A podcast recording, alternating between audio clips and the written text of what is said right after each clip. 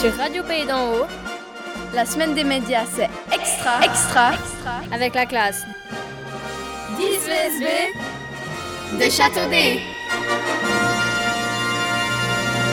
Voici les dernières nouvelles fraîchement pêchées sur les écrans d'Amounet. Le niveau de l'eau du lac Léman a encore baissé de 3 cm cette semaine. Suite à l'analyse de plusieurs scientifiques de l'EPFL, l'assèchement complet du lac serait prévu pour 2030. Cette catastrophe a lieu à cause d'une trop forte évaporation de l'eau par rapport au débit du Rhône. L'avenir de plusieurs villes au bord du lac est sérieusement remis en question. Même si le lac s'assèche, nous allons vers un sujet qui ne manque pas d'eau. En ce jour, nous avons avec nous une pêcheuse qui fait partie de l'association américaine Fresh Fish. Madame Parker, pouvez-vous nous présenter votre projet Il s'agit d'un parc aquatique avec deux hôtels et trois restaurants. Il se situera en Alaska sur un iceberg. Tout le parc sera recouvert d'une gigantesque bulle en plexiglas qui maintiendra la température intérieure à 30 degrés. L'ouverture du parc est prévue en été 2016. Quel est le but de ce projet Les habitants de l'Alaska se plaignaient de devoir aller trop loin pour trouver de la chaleur. et qui va financer ça L'association internationale des pêcheurs à la mouche qui voue un amour particulier à l'Alaska.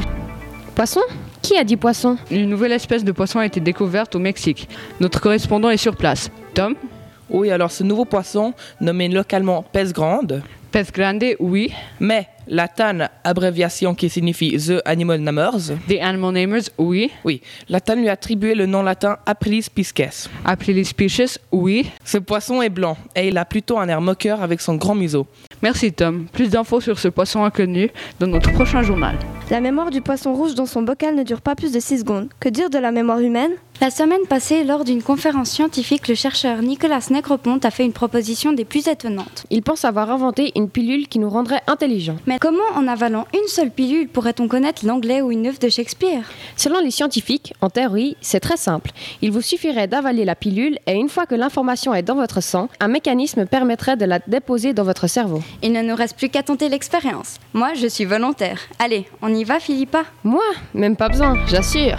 Nous venons d'apprendre à l'instant la tragique nouvelle de la mort d'un des membres de l'équipe de football de Sion. Lors de la mi-temps du match contre l'FC Bâle, le premier joueur arrivé dans le vestiaire, après avoir bu les premières gorgées de sa gourde, s'est immédiatement écroulé. La victime est Andris Vanin, un des gardiens. Malgré la rapidité des secours, le joueur n'a malheureusement pas survécu. Une enquête est en cours et pour l'instant, il semblerait que cette tragédie soit d'origine criminelle. Affaire à suivre.